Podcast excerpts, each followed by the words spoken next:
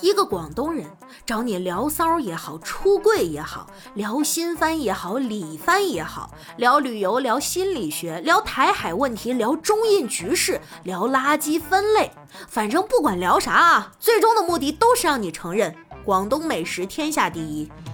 欢迎光临，请讲段子。刚跟一个入围富士比三十岁以下精英榜的人聊天，他让我留下了深刻的印象。他毫不吝啬地跟我分享了他是如何在三十岁以前就成为一流的科技公司副总裁的：一、早上四点半起床；二、写冷水澡；三、写感恩日记；四、冥想；五、老爸有家上市公司。哎。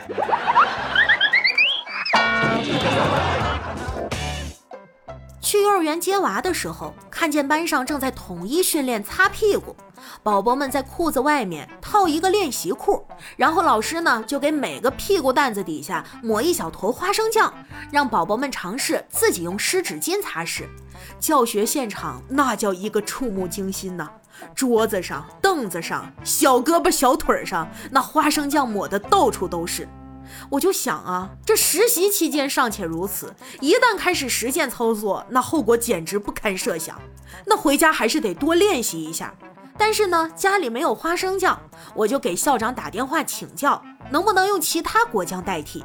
校长是这么说的：哦，乐乐妈妈是这样的，用花生酱呢，是因为花生酱不甜，孩子若无意间发现这个东西尝起来还不错，以后就会比较麻烦。我操！哎呀！防不胜防啊！哎，天河，有件事我特苦恼，你帮我想想怎么办呗？我想和我男朋友分手了，但是他说后天带我去吃小龙虾，我还挺想吃的，怎么办啊？那也就吃饭的时候提，这样他就没心情了，你还能多吃点。没毛病，nice。在餐厅吃饭，偶遇一对情侣。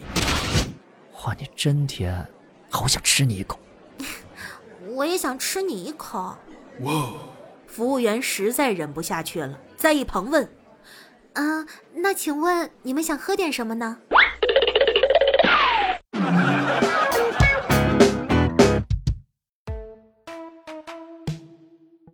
突然想起一件事儿，这件事让我难受好几天。真切感觉自己老了。我是一个小学老师，那天有个三年级小男孩一直在抖腿，实在是影响前排学生。我没忍住就说了那个学生：“你抖腿是脚底下踩了个缝纫机吗？”啊，老师，缝纫机是啥呀？那个瞬间，我真的觉得自己像个风烛残年的老人，背过身，偷偷抹去了眼角的两行清泪。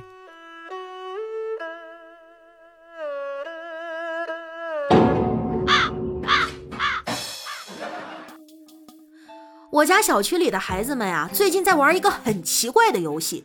我观摩了一下游戏规则，是这样的：手心手背，每一轮选出一个阴性，最后剩下一个阳性，然后阴跑阳抓，被抓的感染变阳，再一起抓阴性。